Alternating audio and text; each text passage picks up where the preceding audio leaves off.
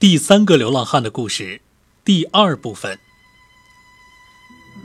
我刚一坐下来，就看见一个衣冠楚楚的小伙子。再一细看，原来是十个小伙子簇拥着一位老人迎面走来。不过有趣的是，那些小伙子全都瞎了左眼。他们那样子和他们凑巧全都是独眼龙，让我不由得暗自惊奇。他们见我坐在那里，便同我打招呼。又问我的来历，我就把自己的遭遇、碰到的倒霉事儿一五一十地给他们讲述了一遍。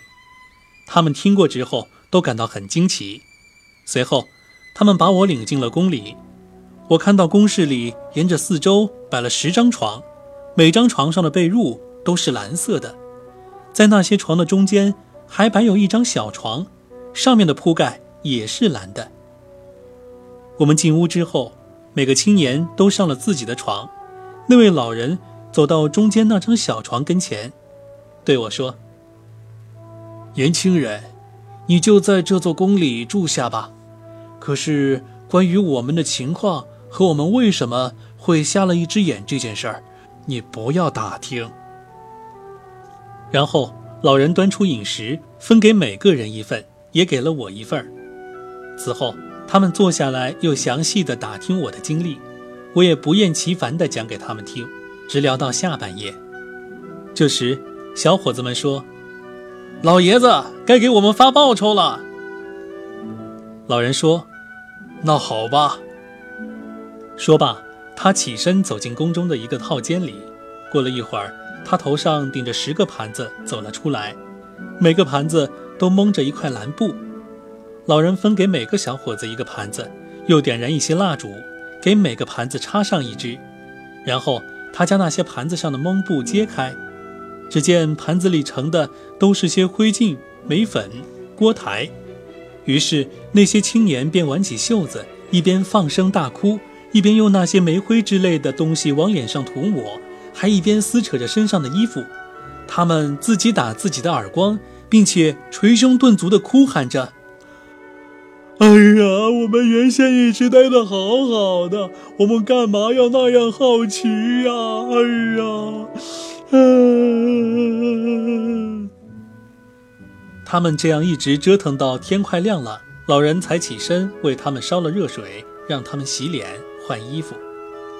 看到这一切，我呆住了，稀里糊涂也不知是怎么回事儿，可心里又总想解开这个闷葫芦。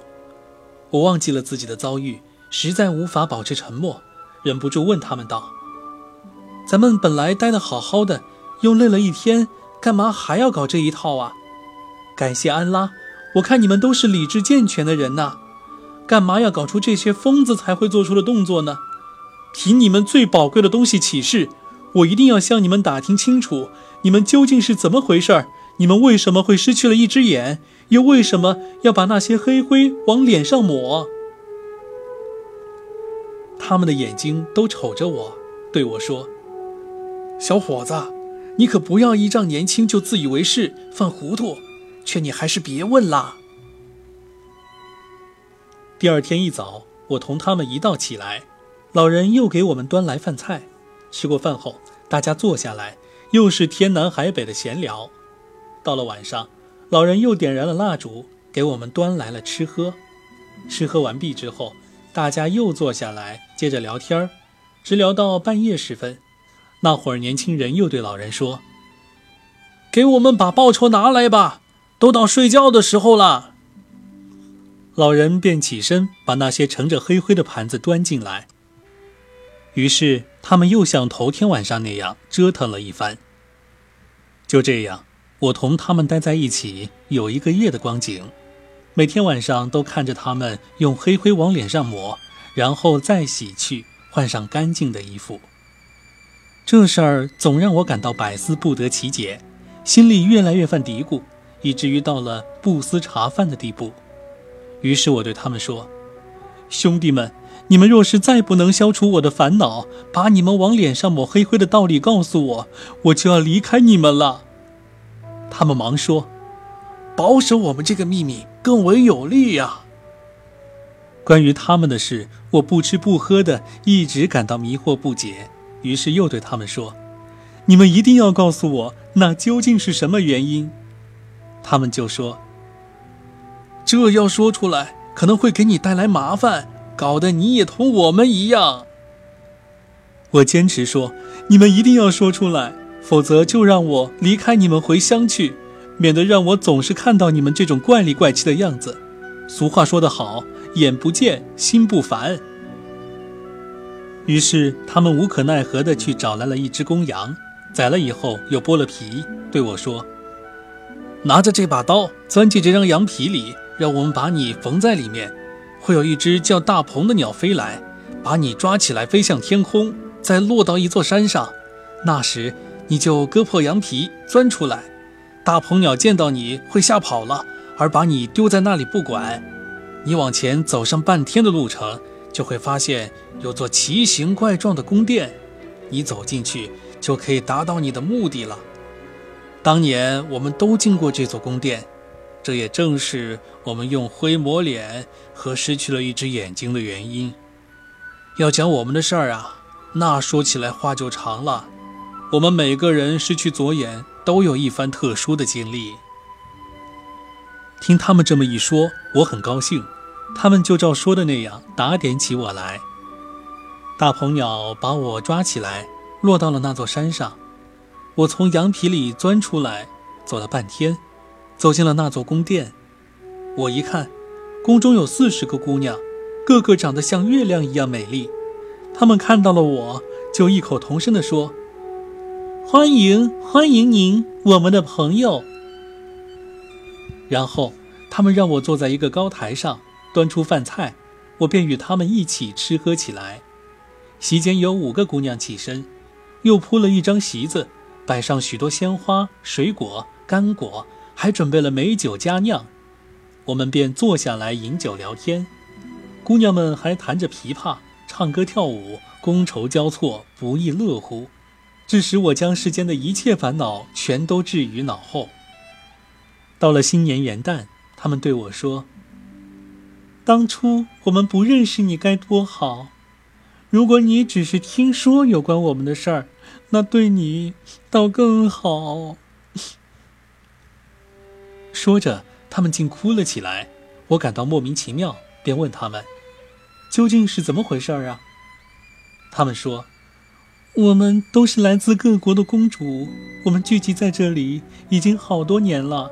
每逢新年元旦，我们都要离开这里四十天，然后再聚在一起吃喝玩乐，待上一年，然后到第二年元旦。”再离开四十天，这是我们的规矩。我们担心的是，在我们不在的时候，你会违背我们对你的吩咐。喏，我们把这座宫殿的钥匙全交给你。这宫里有四十个宝库，你可以打开三十九扇门，可千万不能打开第四十道门，否则你就会见不到我们了。我就向他们保证，我绝不开第四十道门。告别之后，他们就离开宫殿，远走高飞了，留下我独自一人待在宫里。到了傍晚，我打开了第一座宝库，走进去一看，发现那里简直不是人间天堂。那里有一个园圃，里面绿树成荫，硕果累累，群鸟鸣啭，小河流水潺潺。我漫步在树丛间，闻着花儿芬芳四溢，听着鸟儿。似乎在为所向无敌的造物主唱着赞歌，鸟语花香，使我不禁心花怒放。我见到苹果半红半黄，又瞅着那些温珀，闻着它们赛过麝香、龙涎香的香气，如同诗人所说：“温珀美名天下扬，好吃堪称水果王。味似美酒如麝香，形如圆月色金黄。”还有满树的李子。好似一颗颗璀璨的红宝石，令人赏心悦目。欣赏完了之后，我走了出来，把库房门照原样关好。第二天，我又打开了一座宝库，走了进去，发现那里有好大一片旷野，里面有高大的椰枣树，有长流不息的河水，四周开满了玫瑰花、素心花、香薄荷、长寿花、水仙花、紫罗兰。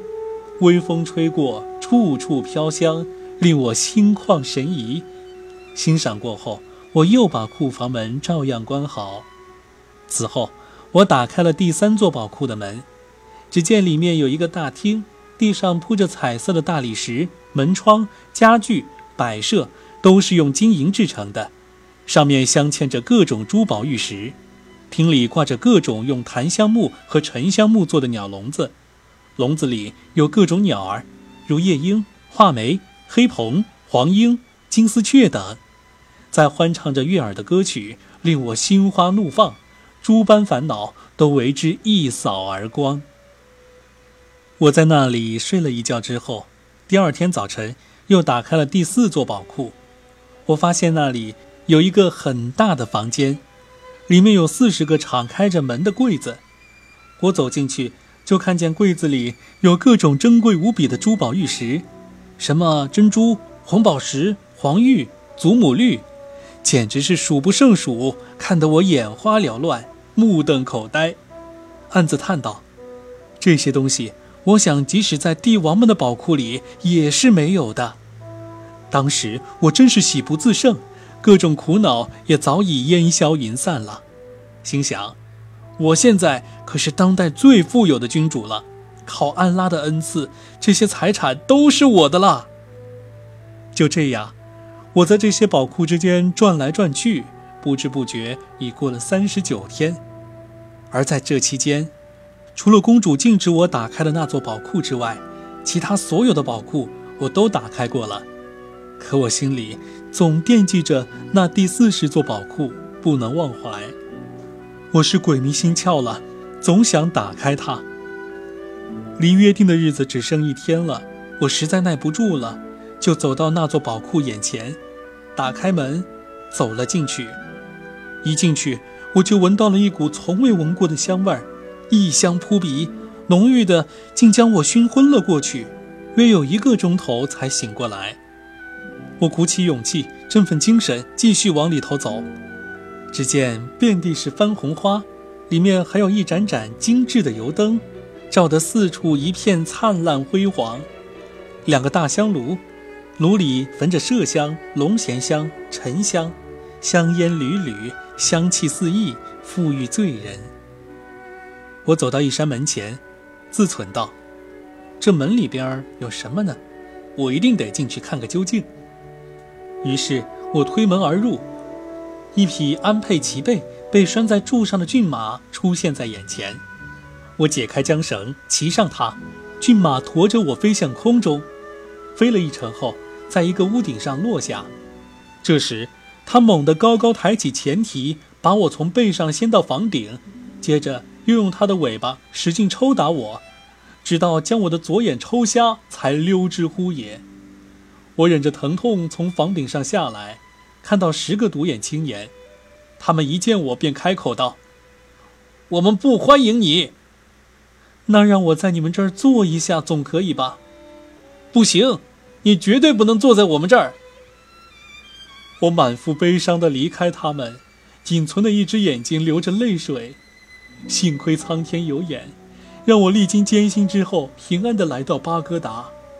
我刮去下巴上的胡须，流浪街头，后来便遇上这两位与我同病相怜的兄弟，这便是我自找苦吃变成独眼的经历。